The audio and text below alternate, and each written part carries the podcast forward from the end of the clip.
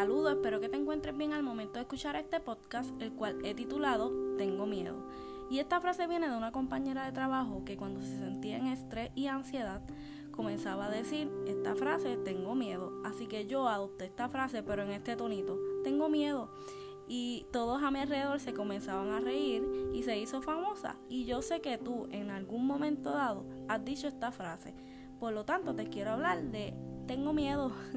¿Sabías que el miedo es una sensación de angustia provocada por la presencia de un peligro real o imaginario?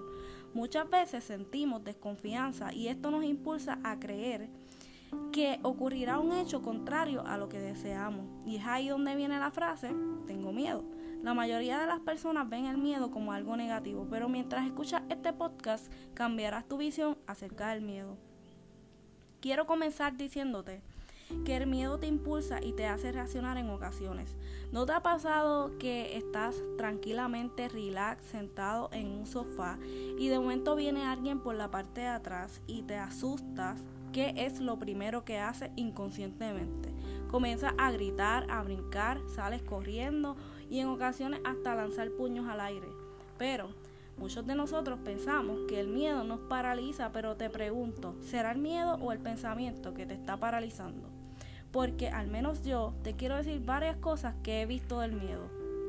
He visto personas esforzándose y logrando metas, curiosos descubriendo cosas, líderes con seguidores reales, atletas rompiendo récords, animales brincando obstáculos, bebés aprendiendo a dar sus primeros pasos, personas lanzándose en paracaídas.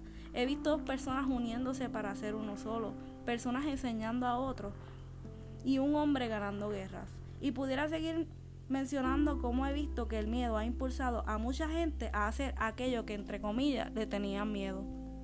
Así que te quiero decir, deja de ver el miedo como un cuco y comienza a verlo como algo que te impulsa. Es normal que sientas miedo, todos en algún momento dado de nuestra vida lo hemos experimentado, pero está prohibido detenerte por miedo. Quiero que entiendas que los miedos te hacen más fuerte, te sacan del estancamiento, te motivan a terminar lo comenzado, te ponen en alerta y te hacen descubrir lo valiente que eres. Sonará raro, pero el miedo es relevante en tu vida. ¿Te imaginas que no existiera el miedo? Nos estuviéramos conformando con lo mismo que aburrido.